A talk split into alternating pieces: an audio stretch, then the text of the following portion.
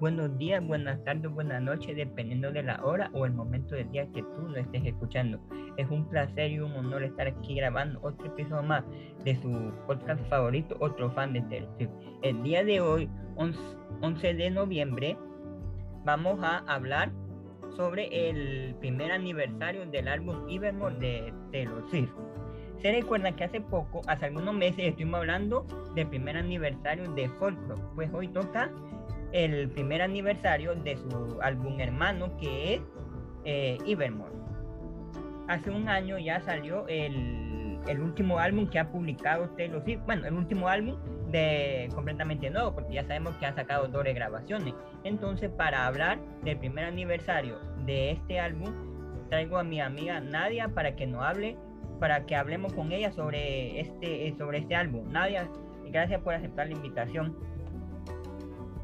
No, gracias a vos por, por invitarme. Ok, antes de comenzar, me gustaría que te presentara ante el público para que, para que te conociera un poco más y que respondieras las siguientes preguntas. ¿Cuál es tu, canción? ¿Cuál es tu canción favorita de Taylor? ¿Tu disco favorito de Taylor? ¿Y cómo o cuándo conociste a Taylor? Híjole, es una pregunta un poco complicada de responder. A ver, creo que mi canción favorita de Taylor ahorita, ahorita mismo sería, a ver, una que estoy escuchando bastante en loop sería Ivy, justamente de Evermore. ¿Tu disco favorito? Y mi disco favorito, disco favorito sería um, Lower. Porque en realidad que, antes de Lover como que no, no, no estaba tan enganchado con, con, todas las músicas de, de Taylor. Bueno, creo que no todos los fans como que conectan con todas las, las, las, canciones de Taylor, sino que hay así ciertas canciones con las cuales uno conecta. Pero con el disco de Lover me pasó que todas las canciones me gustaron. O sea, el álbum en sí me gustó muchísimo, pero muchísimo. Y bueno, conozco a Taylor desde que, desde que empezó en realidad, pero no era así huge fan de ella, sino que desde, desde Lower como que empecé a seguirla mucho, mucho más. Y nada, como te digo, conecté con, con Lower. Sí, me gusta que haya escogido Lover porque la mayoría de los fans es uno de los álbumes que lo ponen en los últimos lugares y para mí está entre los tres mejores álbumes de Taylor. Entonces me gusta que haya escogido el álbum eh, Lover como tu álbum favorito.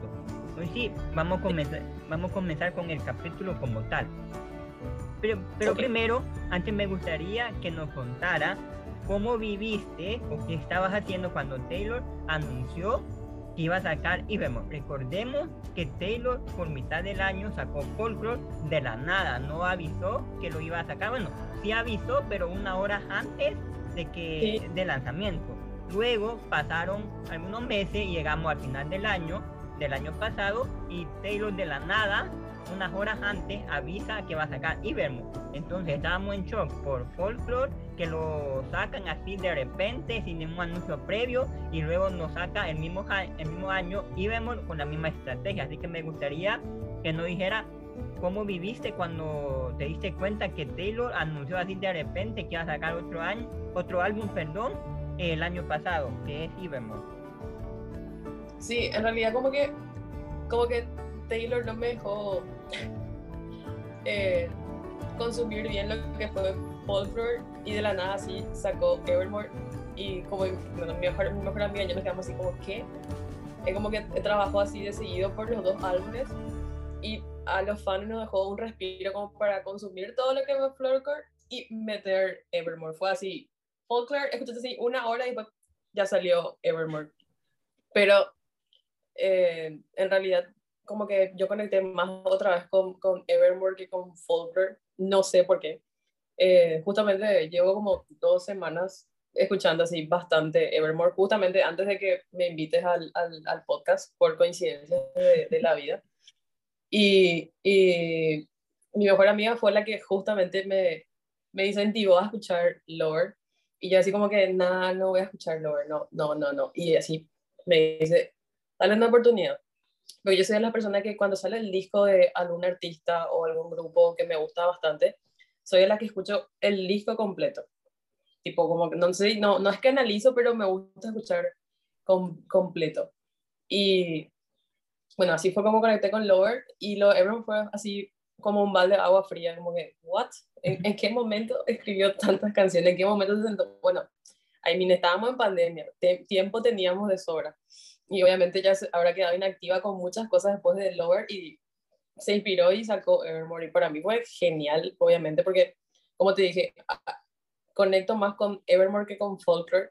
Y no sé si, si Folklore no sería importante, capaz que tenga que escuchar más el disco, pero Evermore es como que mi, mi hit ahora mismo.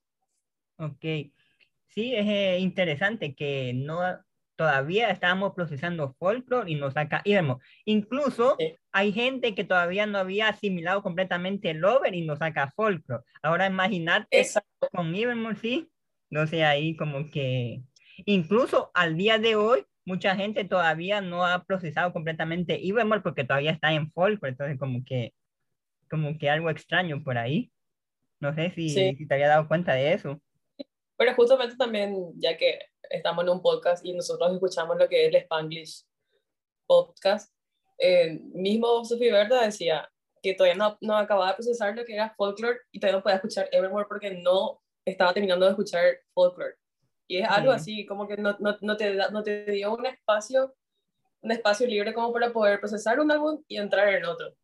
No digo que esté mal lo que hizo Taylor, tipo, ella dijo, tengo dos álbumes y saco y, y ya está capaz mucha gente conecte incluso más con Folklore que con Evermore, pero a mí me pasa todavía que eh, como que me salté la página de Folklore y me quedé con Evermore. Sí.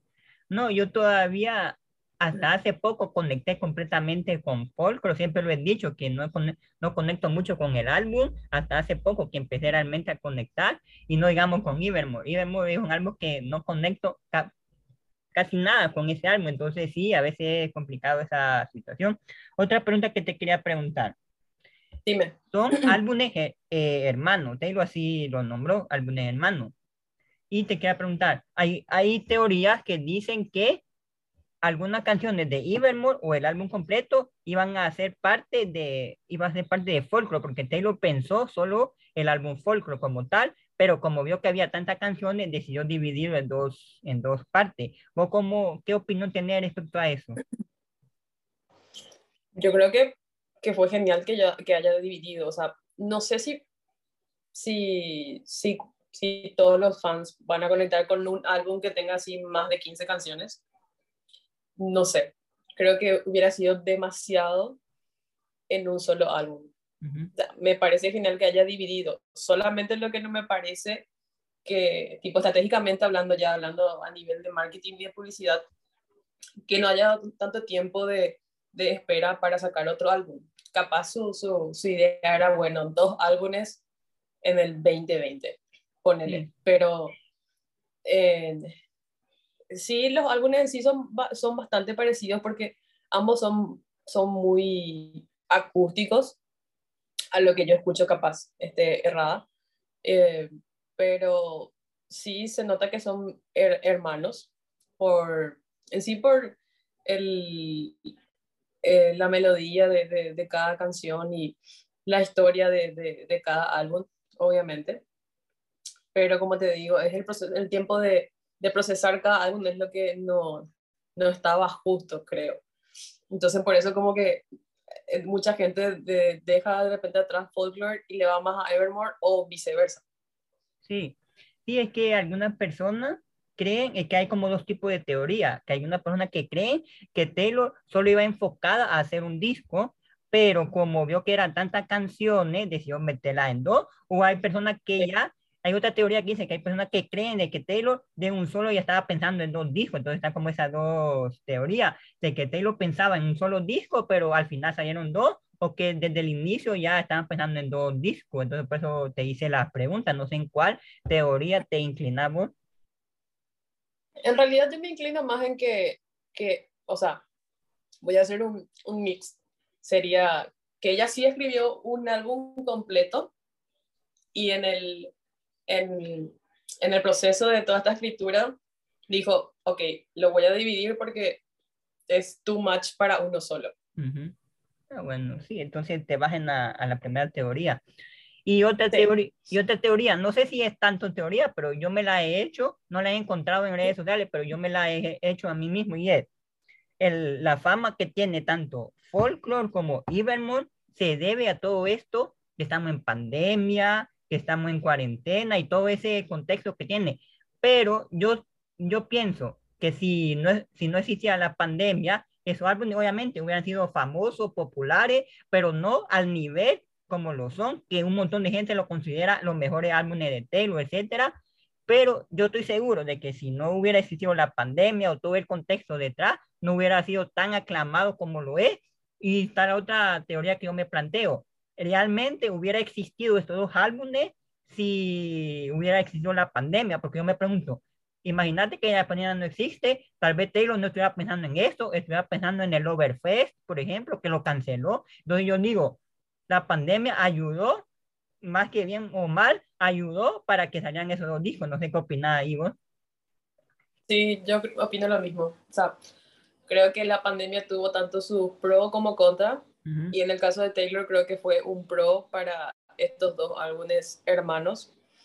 No sé si. Yo creo que sin la pandemia no hubiera existido ni Folklore ni Evermore. Capaz nos estemos equivocando. Capaz en un, un universo alterno si hubiera existido sin pandemia. Pero como que el, el ritmo de estos álbumes son muy, muy tranquilos, muy de, de eso que vas a, vas a, poner de fondo y vas a poder leer un libro sin, sin, ningún problema. O sea, hay gente que no puede leer escuchando música, pero en, en, mi caso sí puedo leer escuchando cualquier tipo de música y creo que estos dos así, son perfectos para poner de fondo. Y pero sí, o sea, creo que la pandemia hizo que, que nazca Folklore y Evermore, 100% de, de, ese lado.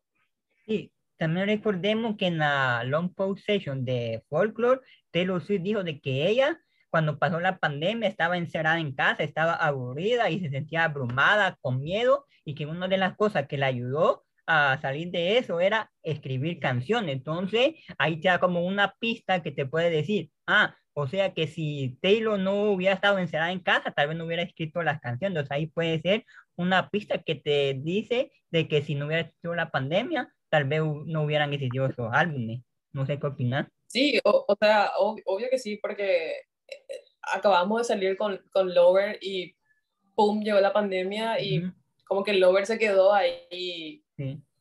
Eh, tipo parado, por decirlo así, como que le puse ahí un stop y bueno, la pandemia le, le, le ayudó a, a, escribir todo esto, estas, estas canciones porque son muy buenas, o sea, como que te cuenta una historia así cada álbum. Para mí está súper genial lo que hizo. O sea, gracias pandemia dentro de todo. dentro de todo nos sacó eso. Sí, o sea, I mean, sí, porque, bueno, ya sabes, la pandemia como que tiene, tuvo sus pros y contras. Sí pues mejor no, no, no entremos tan deep a lo, que, a lo que es la pandemia, como si no, no vamos a terminar nunca. Sí. Bueno, eh, como saben, eh, salió pocos meses después del álbum Folklore y, oficialmente salió el 11 de diciembre del año 2020 eh, a través de Republic Records y es el noveno álbum de estudio de Taylor Swift. Es el último álbum nuevo que ha sacado Taylor Swift porque después de Evermore salió Philly Taylor Version y Red Taylor Version, que son regrabaciones, pero álbumes completamente nuevos. Eh, ese es el último que ha sacado Taylor. Y ella produjo, eh, escribió las canciones y hizo prácticamente todo el trabajo técnico del álbum.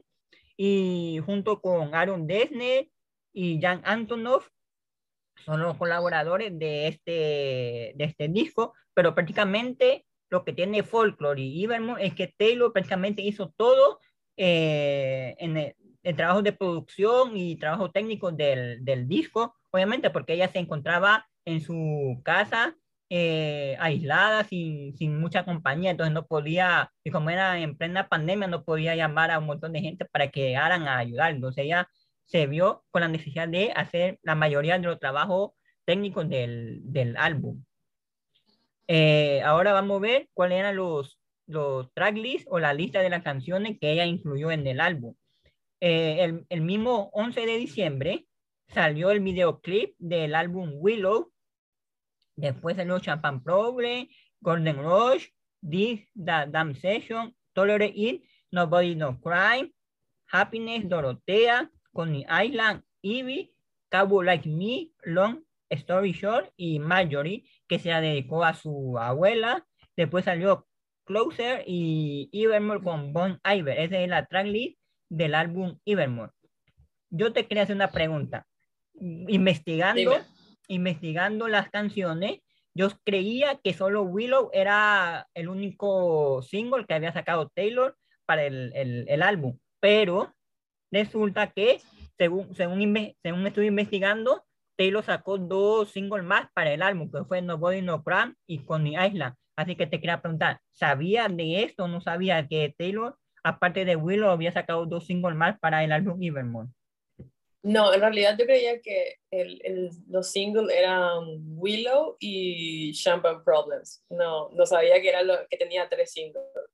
Porque como que Willow sí lo escuché mucho en, en, en loop cuando salió recién. Uh -huh. Y como te dije hace poco nada más que me, me puse a escuchar mejor el, el disco completo, pero no sabía que eran tres singles al comienzo del álbum. Sí, porque yo también, yo tengo, yo estoy en varios grupos de, de WhatsApp de Taylor, de fan de Taylor, y le hice la pregunta y nadie sabía eso, solo se quedaban con que Willow era el, el único single, pero investigando, según investigué, eran dos singles más que había sacado, así que no sé. Y otra pregunta, ¿cuál diría que es tu canción favorita de este álbum? I mean, ya lo dije al comienzo que sería Ivy. Ivy. Conecté muchísimo con Ivy. Oh. Aparte que eh, uh -huh. Yo sigo de cerca la serie Dickinson y Hailey Stenfield salió a decir hace poco que una de las canciones del disco de, de Taylor, no sé si esto es oficial, voy a recalcar eso, que supuestamente Ivy va a estar de, en, en, uno de los episodios de Dickinson de esta última temporada. Ay, Entonces dije así, wow. Uh -huh. mi, sí. mi, canción favorita del álbum Evermore en una de mis series uh -huh, favoritas del, sí. del, del, mes. Sí, no, no sabía eso, entonces interesante saberlo también. Ahora vamos sí. a hablar, eh, analizar algunas cuantas canciones de, okay. del álbum, como siempre lo hacemos cuando, analiz, cuando, anal, cuando es el aniversario de un álbum de, de Taylor. Recordemos que siempre hablo de los singles y como aquí oficialmente solo conocemos un single que es Willow, entonces vamos a hablar de Willow y de alguna de las otras canciones que consideramos que son las mm, favoritas de los fans de, este álbum. Vamos a comenzar con Willow, que dura 3 minutos y 34 segundos. Y el género es balada folk y salió el 11 de diciembre del 2020 como single y va dedicado a Joe Alwyn, eh, a, su, a su novio. No sé que, si tenemos una opinión sobre la canción. I creo que esta canción es, no sé, es, es muy, muy hermosa todo, todo lo que dice. Eh, como que, I mean, I mean, hay una parte que dice, the less I know, whatever you stray. O sea, no sé, eh, es como que Taylor hizo un poema para, para su novio Sí. Y de, me, me, gustó bastante. Y según lo que estuve investigando, hay una historia detrás de la canción que dice, quería que el disco empezara con Willow porque me encantó lo que me provocó de inmediato escuchar su instrumental que compuso Aaron. Yo dije en un principio que me sonaba como a embrujado y lo mantengo, como a alguien alrededor de una olla gigante o algo así, creando una poción de amor soñando con la persona que desea e intentando averiguar cómo conseguirlo. Y me recordaba a, todo, a todos los malentendidos y el tonteo del principio y en general toda la complejidad que conlleva hablar con alguien, nos da una conexión con él o ella y quererlo o quererla para que sea parte de tu vida. Y a veces algo estratégico, a veces confuso o depende del destino o algo mágico. Esa es la historia que contó Taylor para Apple Music sobre la canción Willow. ¿La conocía o no? Eh, no, en realidad no. Interesante, ¿verdad? Lo que cuenta. Sí, totalmente. Bueno, eh, ¿algo más que quiera comentar sobre la canción? Mm, no, creo que, que la canción de por sí ya, ya cuenta sobre la historia. Sí. Eh, ¿Y el videoclip diría que te gusta o no? de la canción. Sí, eh, me encanta muchísimo. O sea, siempre soy de las personas que, que, que analizan mucho de repente los, los videoclips y este videoclip de Willow es así increíble. Ya hablo a nivel de, de, colores, de fotografía. Es muy lindo todos los colores que, que, que usa. O sea, se, nota mucho el, el, el, el, estilo en sí de, de, este álbum. Y, o sea, sí, sí me sorprende que, que hayas tenido bastante color, siendo que la tapa del disco es blanco y negro. tampoco, es que, no, tampoco veo el videoclip como blanco y negro, porque de por sí los colores que usó no son así tonos muy vivos, sino que son tonos así fríos y a pesar de que sean tonos fríos, la canción no da esa sensación de frialdad, sino que es como una canción súper warm, súper super cálida y expresa mucho lo que, lo que Taylor siente hacia su, su novio y también metafóricamente puede ser lo que cualquier persona pueda sentir por otra persona. Sí.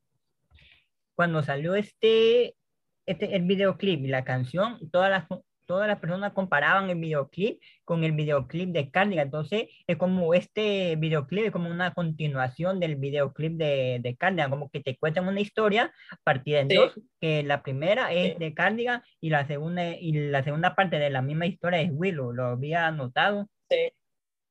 Sí, sí, sí, o sea, por eso te digo, en, en, en términos de lo que sería el, el, el color del, del, del videoclip y cómo está narrado. E incluso también la, la melodía de, de, Cardigan y de Willow son muy, muy, muy parecidas. Sí, aparte cuando ya son discos hermanos, así que tiene que haber cierta conexión, ya sea melódicamente hablando o, o ya visualmente hablando con lo que sería el videoclip. Sí.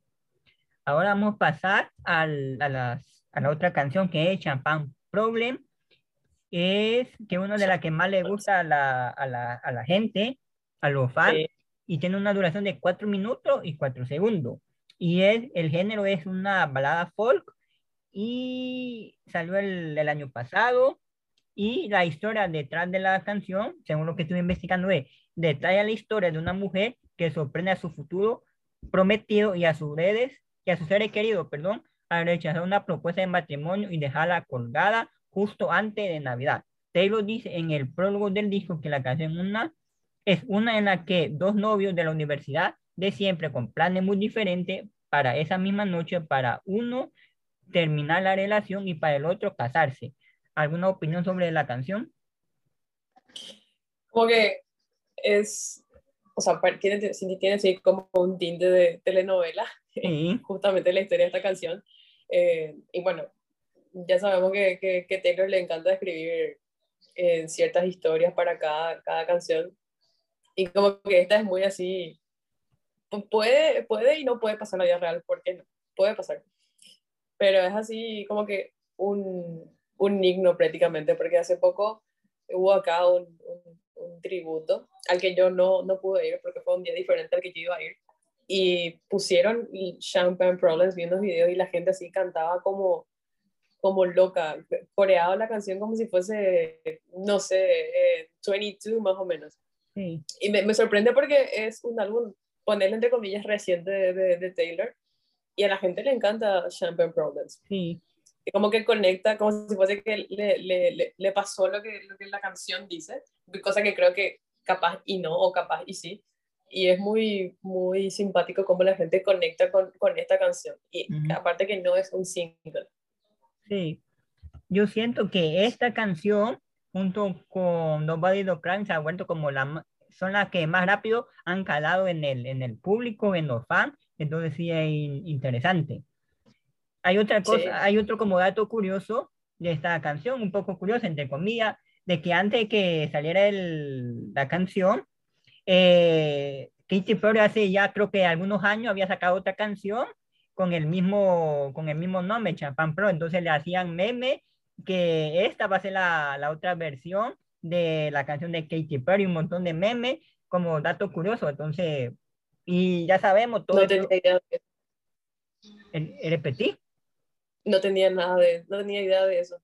Sí, que Katy Perry ya había sacado una canción que se llamaba igual y ahora Taylor la saca y como recordar que estaba la, había estado la rivalidad entre ellas dos, entonces la gente sacó memes de eso por las dos canciones, entonces como dato curioso. Y como otro dato curioso, no sé si vos te habías fijado, hay como una teoría, o, pero más, más que teoría, hay como una broma que dicen que Taylor tiene problemas con la bebida, porque siempre en un montón de apariciones públicas en video sale con una botella de champán o de alcohol, en un montón de sus canciones habla respecto a la bebida o al alcohol y también cuando salió esa canción, Champagne Problem, que es una bebida alcohólica, como ya sabemos, también se le, como que se le puso un poco más a esa teoría de que Taylor tiene problemas con el alcohol. Digo que es más teoría en broma que en realidad, pero es curioso como ver que en diferentes canciones, en diferentes momentos de Taylor, aparezca reflejado eh, la bebida o la bebida alcohólica y también agregar esta canción. No sé si había oído eso. No, la verdad que no. No había oído de ese, de ese fun fact, por decirlo así. Y en realidad que sí, Taylor menciona muchas veces el término de wine o champán, creo que no, pero sí menciona mucho las bebidas alcohólicas, por, por decirlo así. Y no sé si va a tener algún problema o no Em, creo que siempre a todos los cantantes y grupos o bandas se les sube de repente, o capaz se ponen over, overwhelming, ¿verdad? De, de, de, tanta presión, tanta fama y cae, ¿verdad? No estoy diciendo que Taylor le haya pasado, capaz se toma su vinito todos los días o capaz y no, ¿verdad? Pero como siempre, la, la, la, prensa amarillista desde la que tipo te señala si es que usas o no ciertos términos en tus, en tus canciones, porque para crear nada más revuelo y, que la gente hable, ¿verdad? O sea, en realidad eso funciona para, para, el, para el artista en sí, porque siempre tiene algo de qué hablar. No digo que sea positivo que hablen de que tenga problemas alcohólicos, porque ciertamente nunca, o sea, yo personalmente nunca había visto ninguna foto de Taylor súper tomada o videos, nunca vi sobre ella al menos. Pero no sé, no, no creo que no tiene nada malo estar jugando con las palabras de, de, que, de wine o champagne. Sí, em, los fans lo toman como algo así en son de broma, más que algo. Sí, yo lo tomo como un meme también. Sí, como un meme lo toman, pero sí eh, también es curioso eso. Eh, y like, like, también meme sería como el tema de Jake Gyllenhaal o sí, sus exes. También.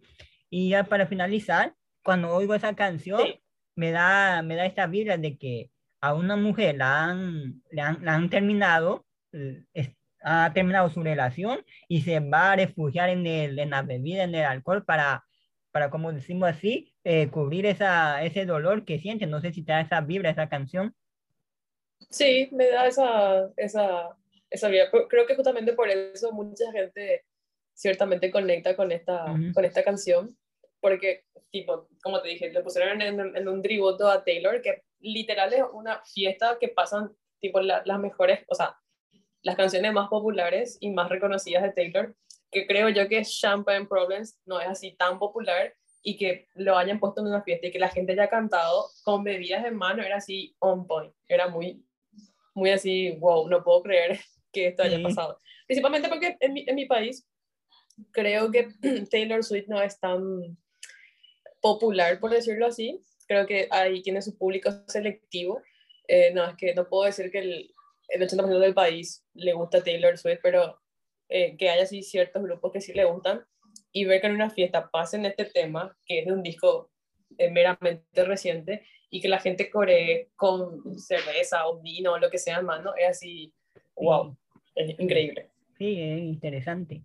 Vamos a pasar a la siguiente canción que es Nobody No Crime que siento yo que es otra de las que más ama el, el fandom de este disco Evermore.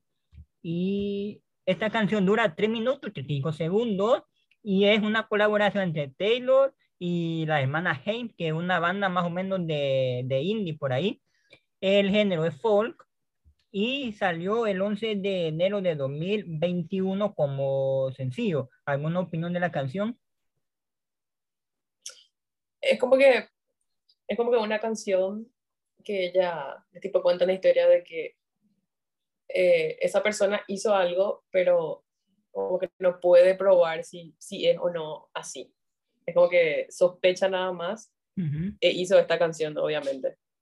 Sí, Y, eh, o sea, como que cuenta una historia de algo que quizás le pasó o de algo que ella eh, se enteró o supo y le puso feeling a la canción. O sea, me, me gusta esta canción, pero como que no es así que, que la pongo en loop. sí. Esta, Es como que hay pruebas, no, no, tiene, no tiene pruebas ni tampoco ni dudas de, de que haya o no pasado algo. Sí. Y lo que me gusta de esa canción es toda la historia que crea Taylor Swift alrededor de la misma. Como ya es costumbre, Taylor en diferentes etapas de su vida y de su discografía ha sacado canciones con, con una historia de, detrás, que por así decirlo, que vos puedes sacar la historia y fácilmente la podés convertir en serie, en película o en libro. Entonces, y esa es una de estas canciones. Y según lo que investigué, la historia es la temática de esta canción, como el título ya no hace suponer, es el crimen. Gira en torno de dos asesinatos, el de este Haim, la amiga íntima de Taylor y la protagonista de esta ficticia historia, por parte de su marido. O sea que el marido mató y cometió un asesinato, un femi- feminicidio, quien mantiene una relación extramatrimonial con otra chica y de él mismo por la propia Taylor en venganza a la muerte de este. O sea que primero matan a el, el esposo, mata a, a esa chica Haim, luego Taylor mata al esposo por, ven- por venganza. Entonces, a raíz de eso, muchas personas lo sacaron, sacaron esa canción como un himno, himno feminista por, por todo lo que hay detrás de la, de la, de la historia. ¿Alguna opinión? Sí, creo que, que está bueno que, que simbolice eh, este tipo de actos, porque Ujú. como bien sabemos, creo que en todo el mundo pasa, lastimosamente pasa mucho el tema del feminicidio. Y la historia que ella cuenta está bien como para hacer incluso una historia de WhatsApp o para hacerlo serie, incluso una serie de, una miniserie de 10 capítulos, contando Sí. la historia que ella está, que puso en una canción, que sería una serie así súper dramática y que estaría súper interesante que, que, que, que la gente conozca, ¿verdad? Sí. Eh, o sea, sí, sí hay muchas series que, que hablan de feminicidio y de actos violentos, pero como que esta así sería una historia muy interesante de, de ver en, no sé, en Netflix o en cualquier plataforma que, que le gustaría adoptarla como, como una serie. Sí, haciendo un paréntesis y ya hablando de eso, eh, yo siempre he dicho, Taylor está desperdiciando la oportunidad de volver el, de hacer el triángulo amoroso, Betty, Cardigan y Abbott, o serie, o película, o libro. Yo ocupo que Taylor saque esa historia y la convierta, ya sea, yo preferiría que fuera serie antes que película o libro, pero si lo saca como película o libro no me enojo. Entonces, yo siento que Taylor está desperdiciando esa oportunidad. No sé si a vos te gustaría ver la historia de Triángulo Amoroso como libro, película o serie. Creo que, creo que como serie, porque pasa que los minutos en pantalla en una película son ciertamente limitados, Ujú. a, a pesar de que el nivel de, de producción sería, un, sería a gran escala, Ujú. pero siento que en una hora y media o dos horas y media no, no va a poder llenar todo lo que es la historia en sí de este triángulo amoroso.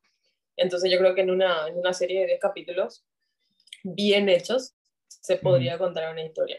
Igual si lo lanza, ponele, así como sucede con Animales Fantásticos, que se hizo una película y luego se sacó un libro del script de la película, o sea, del guion de la película.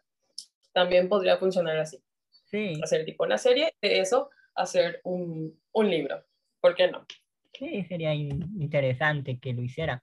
Vamos ahora con la, una curiosidad de la canción. Dice, Taylor compuso esta canción tras tragarse una maratón de serie policíaca. Se inspiró tanto que escribió un mensaje a, a este Haim preguntándole cuál era su restaurante favorito y advirtiéndole de que hasta pasado unos días no entendería el porqué de ello. Ella le respondió con el Oliver Garden y a la semana Taylor le pasó a las hermanas el nuevo tema pidiéndole que cantaran en él, a lo que ellas accedieron, por supuesto. No sé si había oído eso o algún comentario que quiera dar. No, la verdad que no había escuchado eso. Interesante, ¿verdad? Sí, súper. Eh, un comentario.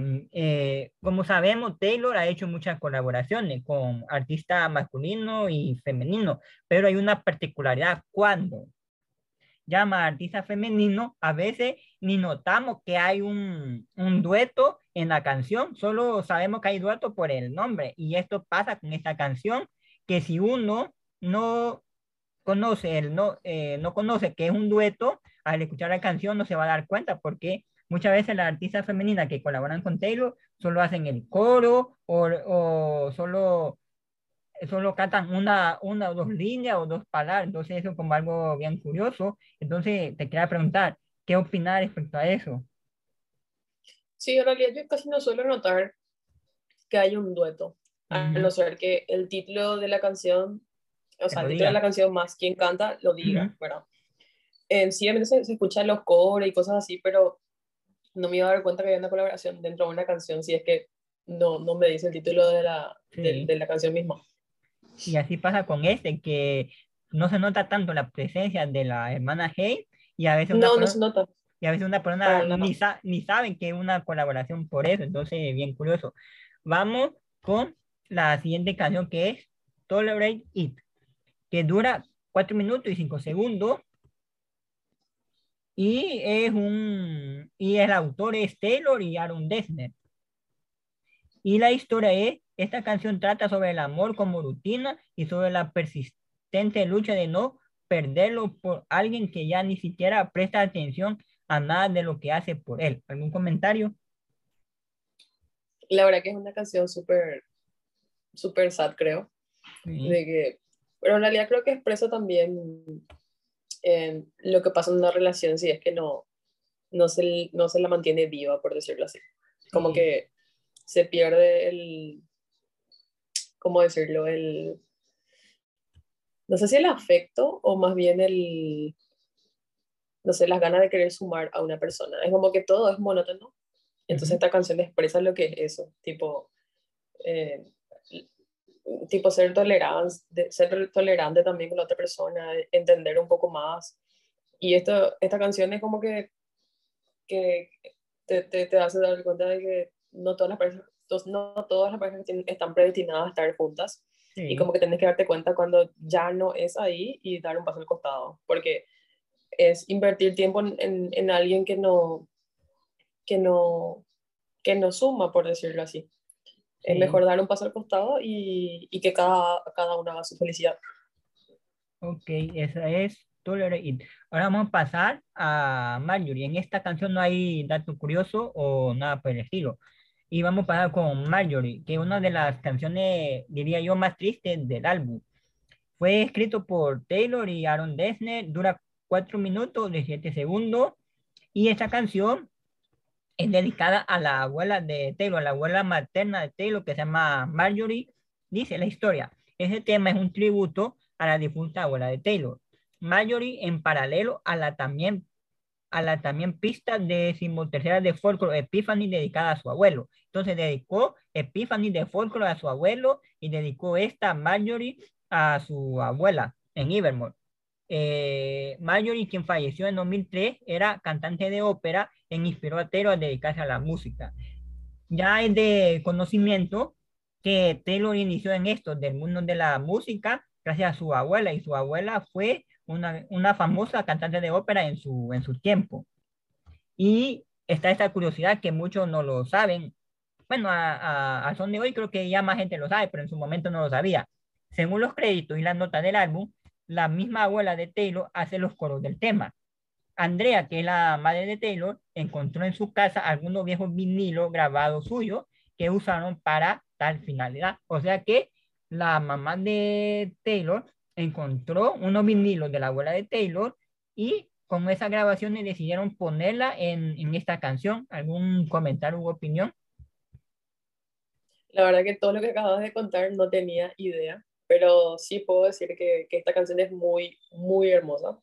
O sea, este tributo que hace ella a su abuela es como que, no sé, es algo para dejar tipo una, un, un recuerdo, una marca, sí. que creo que nunca va a, a, a morir, por decirlo así. Y es muy, muy bonito que se inspire en, que se haya inspirado en su, en su abuela, ¿verdad? Y que haya contado eh, ciertas cosas de ella en una canción, que mucha gente capaz conecte si es que tienen una, una conexión así cercana con su abuela, ¿verdad? Obviamente. No, creo, no, no todos tienen una relación buena con, su, con sus abuelos, en, mi caso sí, entonces como que me toca bastante también esta canción.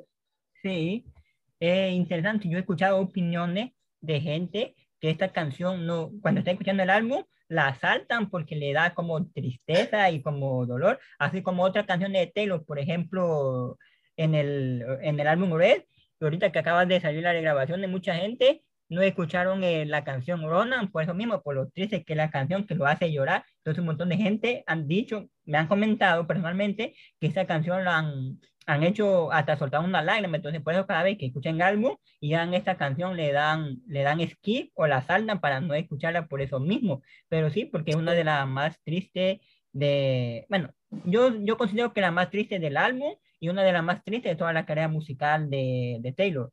¿Algún último comentario para pasar a la última canción? No, la verdad que eh, dije todo lo que tenía que decir.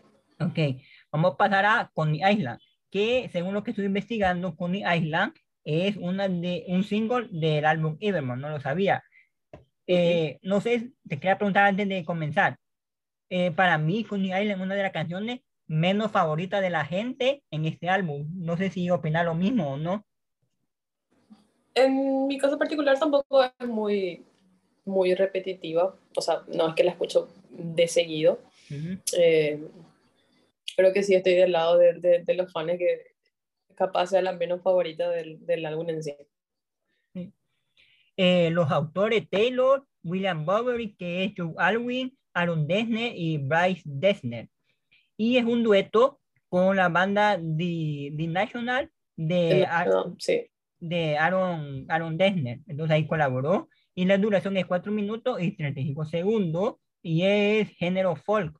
Y la historia es siendo una pista puramente tenue y melancólica sonoramente, mediante el uso de letras conversacionales llenas de imágenes sobre experiencias vividas, evoca una un fuerte sentimiento de pérdida y nostalgia por una relación pasada donde el esfuerzo no fue igual por parte de ambos. ¿Alguna opinión, comentario? Y creo que a pesar de que no sea mi, mi, mi favorita del álbum, creo que, que, sí cuenta una historia muy, muy parecida a lo que a mí me pasó. Y como que sí se siente el, las letras en sí y que, y que puedo relacionar con algo que me pasó a mí. Y creo que sí, también es una de las canciones que yo me saltaría para evitar recordar ciertas cosas. Sí. Y dice, eh, la letra contrasta con la ubicación del título en sí, con Mi Island, un vecindario en Brooklyn, Nueva York, que es famoso como destino turístico por su animado escenario del Parque de Carnaval. Además, el distrito comunitario en Brooklyn 13, un número que como todos sabemos es particularmente especial para Taylor. Y según eh, alguna persona, algunas teorías, esa canción va dedicada a Dorotea. No sé si quería hacer algún último comentario. No, no tenía idea con respecto a eso. Y me parece muy simpático que en uno favorito de Taylor sea 13, pero no haya ningún disco con ese nombre. Sí, es interesante. O alguna canción. Sí, es curioso eso, que no tenga no me lo había, no había pensado eso hasta que ahorita lo decimos que sí, no tiene ninguna canción o álbum o algo con el número 13. Estaría, estaría genial que, no sé, en un futuro, porque yo creo que te lo va a seguir haciendo álbum, álbumes, y tipo cuando llegue el álbum número 10, ponerle, o el 15 o el 20, diga, bueno, este álbum se va a llamar 13. Sí, sería, ¿te imaginas que el álbum número 13 se llamara 13? Claro, también, estaría bueno eso. Sí, sería. ¿Por no? Sí, sería interesante. Bueno, esos son los, esos fueron el análisis de las canciones. No sé si hay alguna otra canción que te guste, que no, hemos, que no hayamos hablado de ella. Ivy, 100% Ivy. Ivy es tu favorita de la lista. Es, es mi favorita, sí, es la que creo que el, el, año, el año que viene en, mi, en mis canciones más escuchadas de Spotify va a salir Ivy. Ivy, sí, me imagino que sí. Ahora quiero, quiero hablar contigo sobre la, la nominación que sacó el álbum Evermore al Grammy. Pero antes quiero comentarle eso.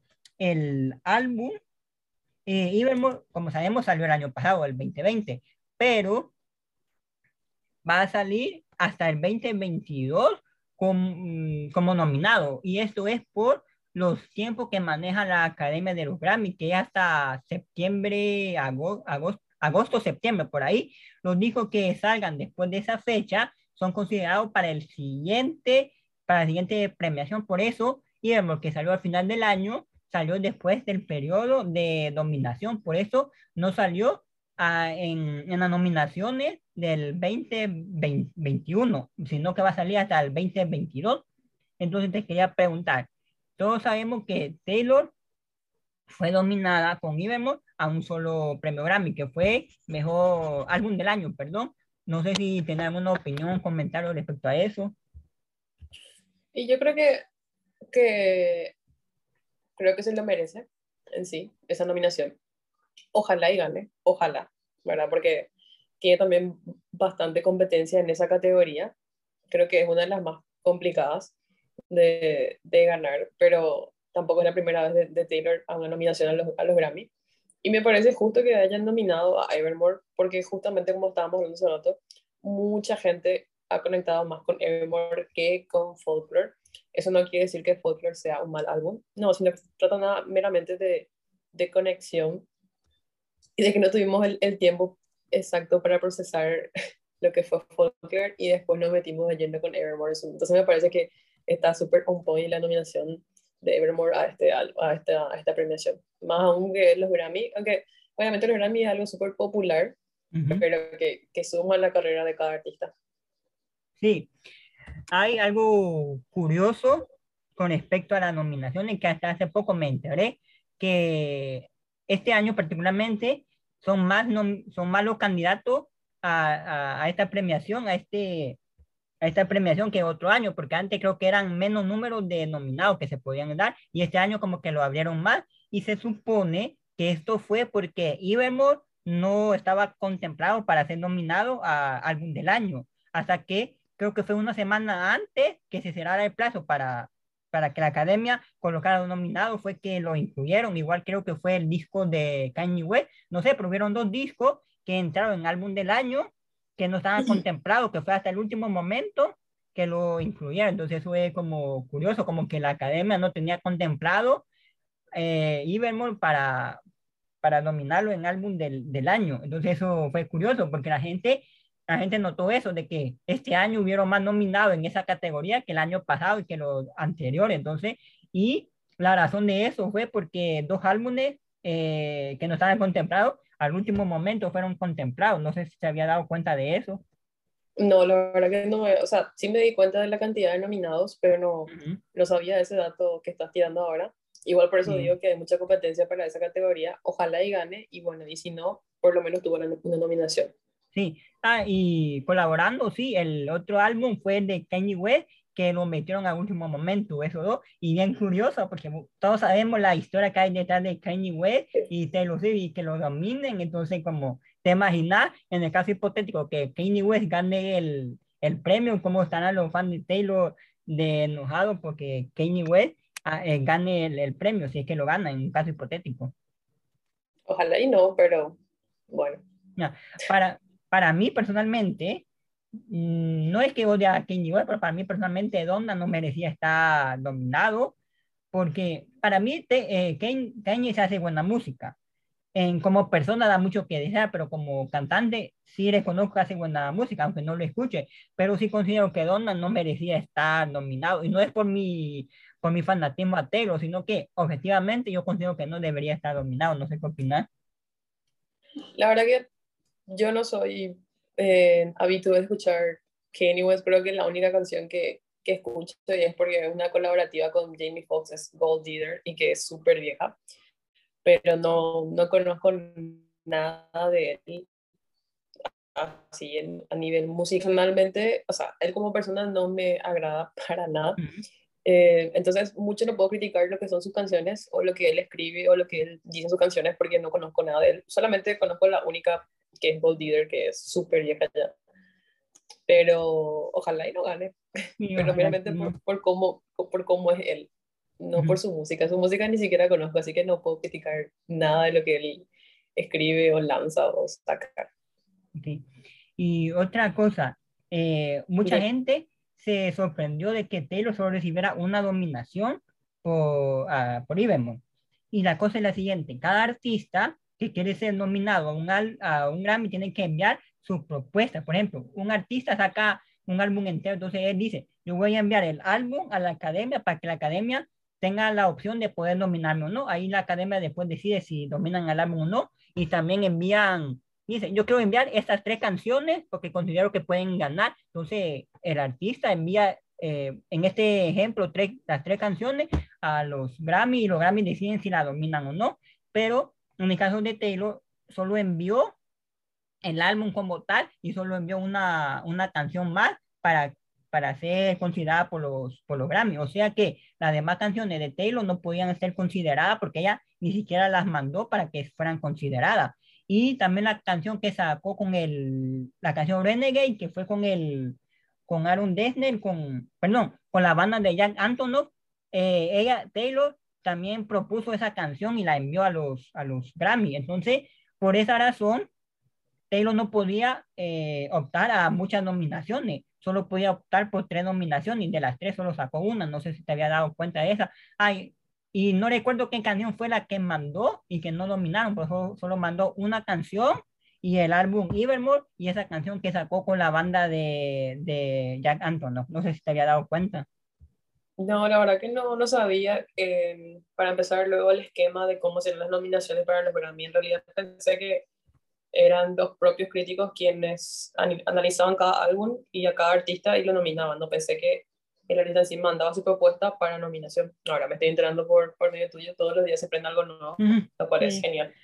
Entonces, no, no, no sabía. También, capaz por eso también no, no tuvieron en cuenta lo que fue Folklore, creo yo.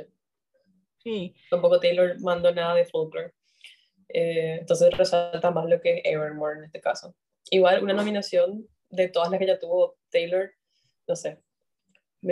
Igual me, me, parece bien la nominación que, que tiene. Si no, no, sé qué música, no sé qué otra canción habrán mandado a, los críticos de, de, los Grammy, pero me parece justa la Evermore.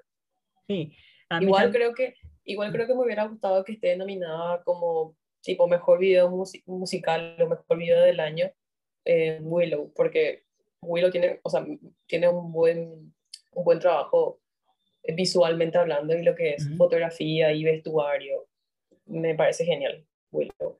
Lástima que no estuvo nominado, pero me hubiera gustado que estuviese.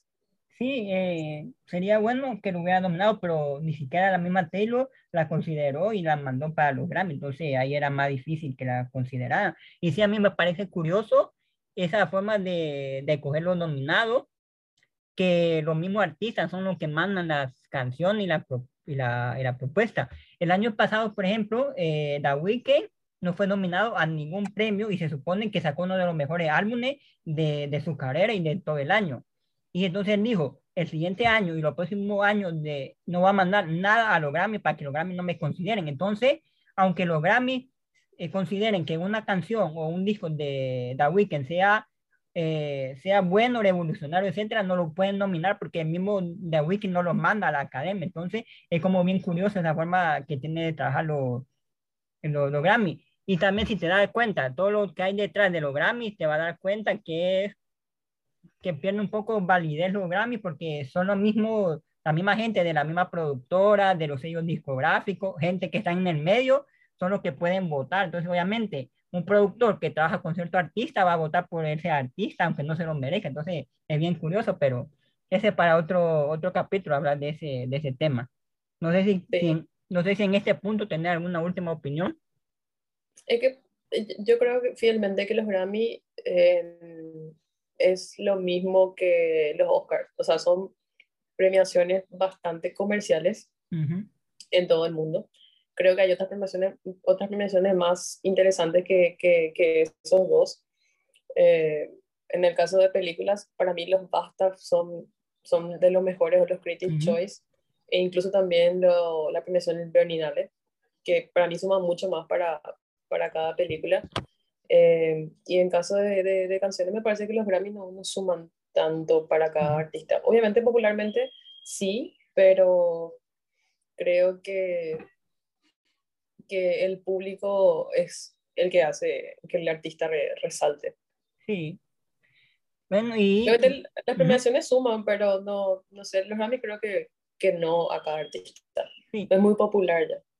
Sí, yo desde hace tiempo ya no vengo como confiando en sí, en los Grammy. Sí lo miro como porque el espectáculo y todo eso, pero como claro, sí. desde, que, desde que supe que un montón de artistas eh, legendarios a través de la historia no tienen ni siquiera una nominación al Grammy, entonces como que no me gustó, pero ya como es algo mainstream, algo popular, entonces me, me sumo a la, me, me sumo a, los Grammy, a verlo y, a, y al apoyo. Ahora quiero hablar de otra como curiosidad. Eh, están los Grammy y tienen como esta, esta política de cualquier persona que salga en los créditos de un trabajo musical, ya sea álbum, ya sea videoclip, ya sea canción, es acreedora de, del premio si, ese, si es que ese, esa canción, disco, etcétera, lo, lo gana.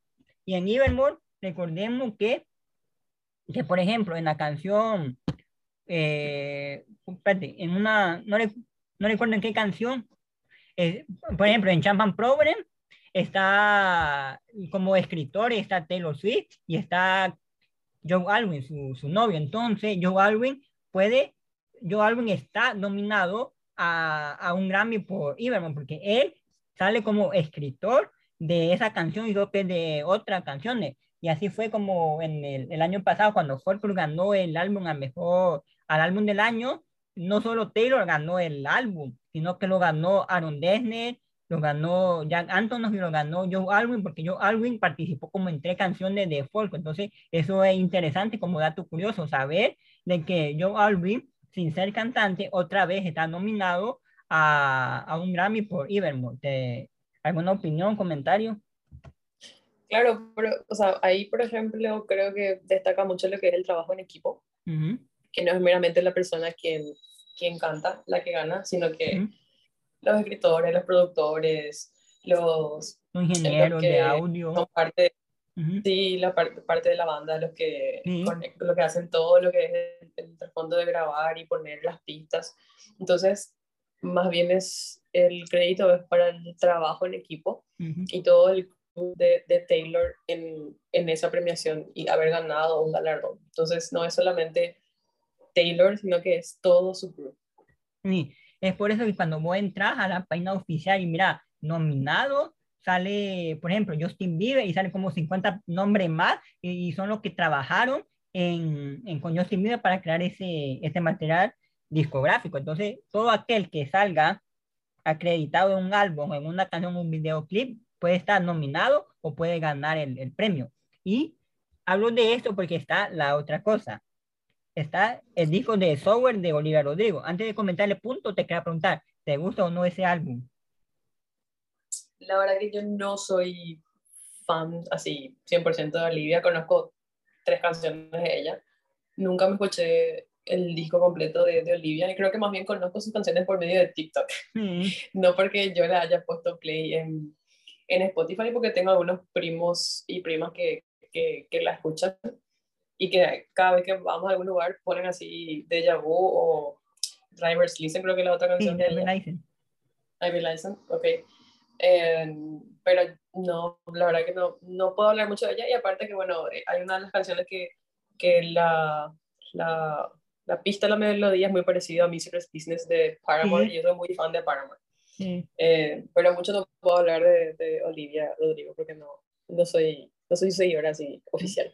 Bueno, el punto que te preguntaba eso es porque se supone que Taylor, está, bueno, Taylor estaba dominada a, a álbum del año por, por Sour, porque Olivia Rodrigo tomó la pista de, de, una canción de Reputation, si no me equivoco, en New, New Year Day, y hizo una interpolación para una canción de Olivia. No sé qué canción es, creo que es de Yahoo, no sé qué canción es la que, la que hizo Olivia con New, New Year Day de Reputation. Entonces, y como acabamos de decir, todo aquel que salga acreditado en un álbum puede ser nominado. Y Taylor, y salió, Taylor salió, está acreditada como escritora en el álbum de Olivia Rodrigo. Entonces, la, la academia cuando dominó a Sauer, dominó también a Taylor por ese mismo trabajo. Pero día reciente, la, los Grammy le sacaron la nominación a Taylor por Sauer, porque hay un tecnicismo que, que no se había tomado en cuenta. Porque la, cuando vos haces eh, samples o haces interpolación de otra canción, el otro artista no sale, no puede ser categorizado como escritor de esa canción, porque solo un sample que, que lo hicieron.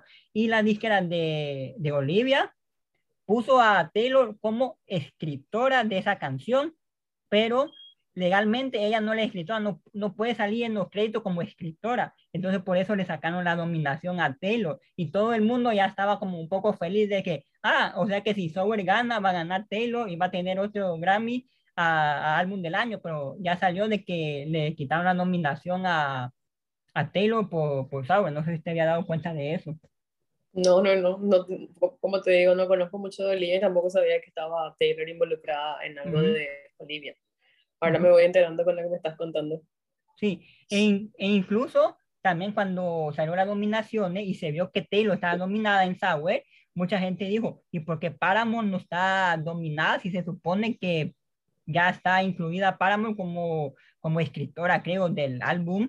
de Olivia Rodrigo por, por aquello que la canción se parece con Misery Business de Paramore. Eh, y entonces exactamente por lo mismo, porque es como una interpolación que hizo Olivia de la canción y por eso no puede ser considerada como Paramore como escritora de la canción. Entonces por eso Paramore no había aparecido en el en, en la nominación cuando nominaron a Sawa. Entonces eso es algo curioso. No sé si tendrá alguna última opinión sobre este punto. No, la verdad que no, porque como te dije, mucho no, no, no conozco de Olivia, entonces creo que no hay mucho que pueda aportar sobre, sobre ella y lo que acaba de pasar con su nominación y, Taylor. Sí. Bueno, creo que hasta el momento eso es todo lo que quería platicar contigo y con el público sobre la canción Evermore, sobre la canción, perdón, sobre el álbum Evermore que este mismo día, 11 de, de diciembre, eh, se cumple el primer año del lanzamiento de Evermore de Taylor Swift nos, nos salió por sorpresa. Nadie tenía esperado que iba a salir otro álbum después de Folkotan en tan poco, en poco tiempo. Yo siempre recuerdo que cuando salió Folklore decíamos, ni se ha cumplido un año entero de Lover, creo que tenía 10 o 11 meses de haber salido Lover, cuando ya no saca Folklore. Y luego ni siquiera seis, ni siquiera medio año de haber salido Folklore y nos saca ahí, entonces como que no nos dejó respirar. Yo siempre digo esto, yo recuerdo que había una época entre que Taylor sacaba un disco y pasaban como dos, tres años para, para que saliera algo nuevo de Taylor. Y hoy en día prácticamente tenemos que estar revisando el celular cada mes porque no sabemos si va a sacar algo nuevo o no. No sé si tienen alguna opinión. Sí, antes me, ah, cuando cuando antes no, no escuchaba mucho a Taylor, me parecía muy curioso que eh, un año ahora sí, Taylor, puro Taylor, disco nuevo Taylor, su gira, todo era Taylor. Después aparecía Taylor, ¡pum! caía Adele. Y Adele se llevaba todos los galardones y se llevaba toda la atención. Después un tiempo aparecía Taylor y después seguía con todo su, su, su álbum y su ritmo, y después ¡pum! caía Adele. Eso me, me pasó cuando estaba escuchando el álbum 21 de Adele y luego el álbum 25. Tipo, como que se seguían ellas dos. Y yo decía, bueno, si salen las dos al mismo tiempo, ¿quién va a ganar tal cosa? Porque las dos tienen, tienen un increíble talento tanto para, tanto para componer y lo que es su voz en sí. Y ahora que este año no solamente eh, sacó álbum Taylor, o sea, este año no sacó álbum, sino que sacó las regrabaciones de, de su versión de Fearless y de, de, de, Red, cae el nuevo álbum de Ed Sheeran, cae el nuevo álbum de Adele y cae el nuevo álbum con feature de Under, Under, o sea, Bruno Mars y Under Park, que es Seal Sonic. Sonic. Y ya así, wow, o sea, son muchísimas, son, son varios artistas increíbles con muy buenas canciones y muy buenos álbumes. A pesar de que este álbum de, de, de Ed me parece muy, muy, muy raro, eh, porque eh, es así mitad acústico y mitad eh, pistas y cosas así, es muy, muy raro de él. Pero también me gustó su álbum en sí. Y Adele sí que, no, no sé, su álbum de ahora es increíble, y el de Silk también está muy bueno. Pero como que fue así, este año fue así, este, este, esta segunda mitad del año fue así, muchísimas canciones nuevas, como que se pusieron así las pilas a todos los artistas y sacaron así todo lo que pudieron, y más las versiones de, de, Taylor, ¿verdad? Que fueron así geniales. Después de estar muy callado lo que fue el 2020, como que este 21, 2021, se movieron más todos los artistas. Sí. Para ir finalizando, en, en Instagram, en la, página, en la página de Instagram del podcast, cuando salen la, los aniversarios de un disco, siempre hago la, la, misma pregunta, las dos mismas preguntas. Primero pregunto cuál es, la, cuál es su canción favorita del, del álbum que está cumpliendo año, en este caso Evermore. Y algunos dijeron Champagne Prowen, Willow, aquí salió su favorita que es Ivy o Ivy, como se pronuncia, está Marjorie, Champagne Prowen y Tolerate, y esas son las canciones. La respuesta que me dieron cuál a la pregunta cuál es tu canción favorita del álbum. Y en la segunda, y en la segunda pregunté, ¿tiene alguna opinión, comentario o algo que quiera decir acerca del disco? Entonces me respondieron, es un disco que lo siento muy maduro y hablan de, de otro tipo de separaciones. Y aquí dice, y me encanta, creo que es perfectamente merecedor del Auti, o sea, el álbum of the year de los Grammy. No sé si tienen alguna opinión de esas opiniones que dieron en, en Instagram. Creo que estoy de acuerdo con ambas opiniones. Son, son on point, son lo que también yo, yo, yo pienso. Y como ya te dije, me parece súper adecuada la nominación a Evermore como álbum del año y ojalá y gane y, y, si no, bueno, creo que todos sabemos que es un muy buen álbum de parte de Taylor. Yo voy a decir un, un popular opinion. Para mí, si, si, Evermore no hubiera estado dominada, dominado al álbum of the year, no me hubiera molestado porque no, no sé, no conecto mucho con él y no lo considero el gran álbum como todos los míos, entonces no lo miraría injusto si Evermore no lo nominan, no lo hubieran nominado al, al, al, Grammy. Incluso yo pregunté antes que saliera la nominación en, el, en Instagram sí, que sí le pareciera injusto que Evermore no hubiera conseguido ni una nominación. Y me dijeron, sí, si Evermore no consigue ni una nominación, fuera injusto. Y fue una votación y el 99% dijo que, que si eso pasara, fuera injusto, que si Evermore no consiguiera la nominación, hubiera sido injusto, en el caso hipotético que no lo hubiera conseguido. Y yo fui el único que me atreví a decir que no, que no me, no me hubiese parecido injusto si Evermore no hubiese estado nominado. Entonces, no sé, la mayoría lo, de las personas piensan que hubiera sido injusta, pero yo no pienso, no pienso lo mismo, no sé.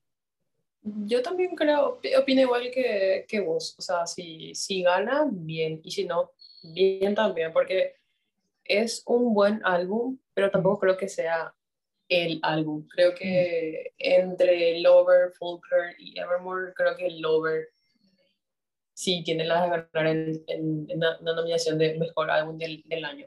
Porque Lover es, es un 180 de todos los otros discos de, de Taylor. O sea, para mí Lover es una cara opuesta de lo que... Eh, eh, Lover es muy relajado, es muy animoso, como que rompe ciertos esquemas y tanto, tanto sus canciones como los videoclips que, que sacó me parecen súper geniales. Me, me, me, encantó lo que hizo con The Man, por ejemplo.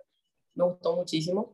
Y hasta ahora creo que, que Cruel Summer merece un videoclip así como Get Away a Card definitivamente. Merece un videoclip, necesita un videoclip.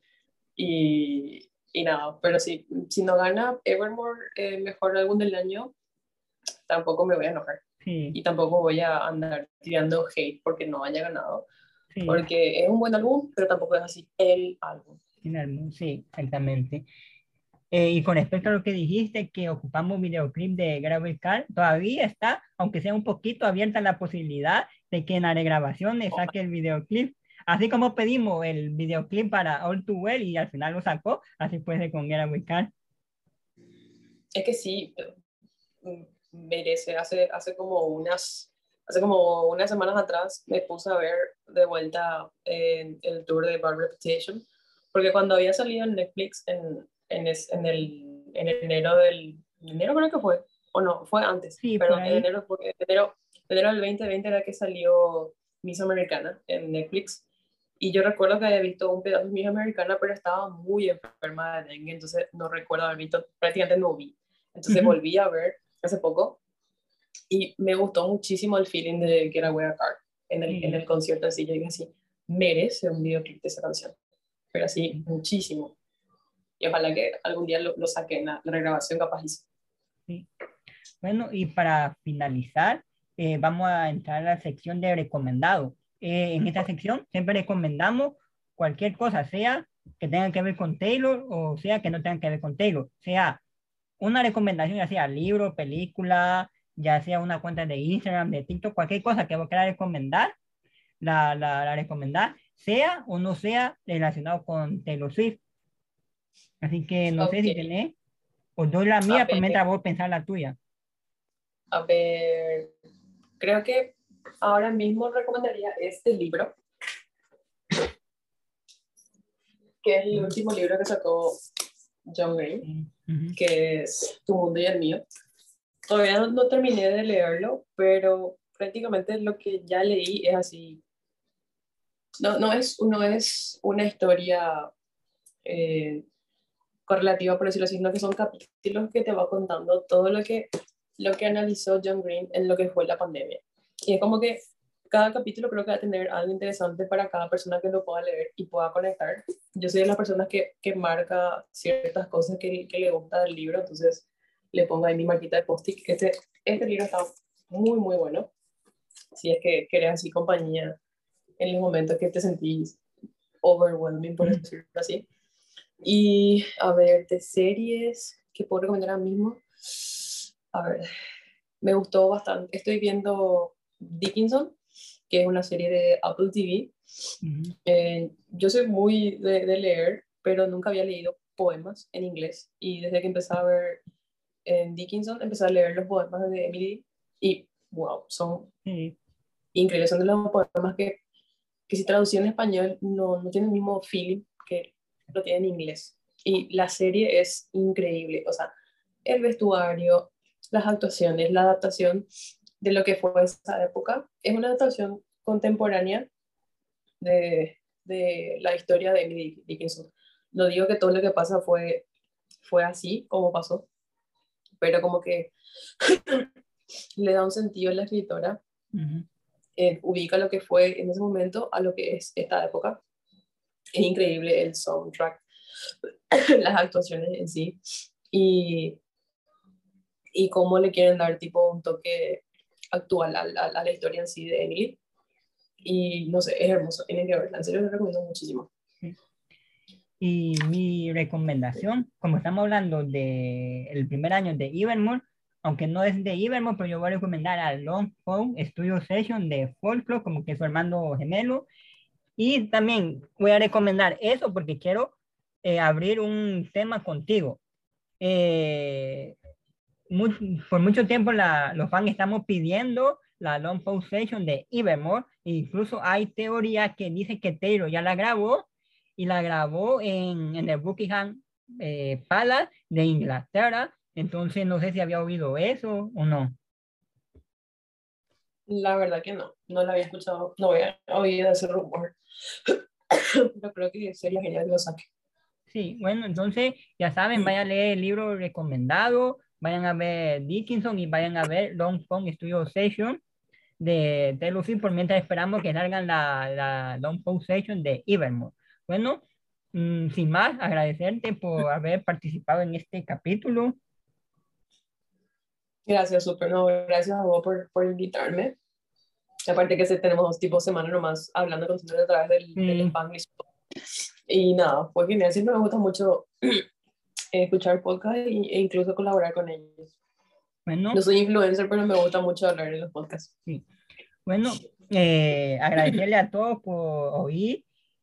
Eh, como estamos en al finales de año, quiero hacer una mención especial. Como estamos a finales del año, en Spotify ya salen lo- las reviews de lo que más he escuchado en el año y todo eso. Incluso también salga eh, cuál fue el podcast que más he escuchado. Y dos personas me dijeron de que este podcast, otro fan de Taylor, es el podcast que más escucharon durante el 2020. Entonces, que si están escuchando ese capítulo, agradecerle por eso y agradecerle a, a vi mi estadística del año en Spotify y, y, fue bueno, fue bastante gente que me escuchó este año, entonces agradecerle a todos ellos por haberme escuchado, por estar escuchándome y avisarle que vienen dos capítulos más eh, para finalizar el año. Si logro, si el tiempo no me come, pretendo sacar dos capítulos más para el, el año, que es el Spotify Rap, hablar de cuáles fueron mis gustos musicales, mis mayores mis canciones que más escuché en este año, etcétera, y otro capítulo que por ahí después van a saber el tema. Así que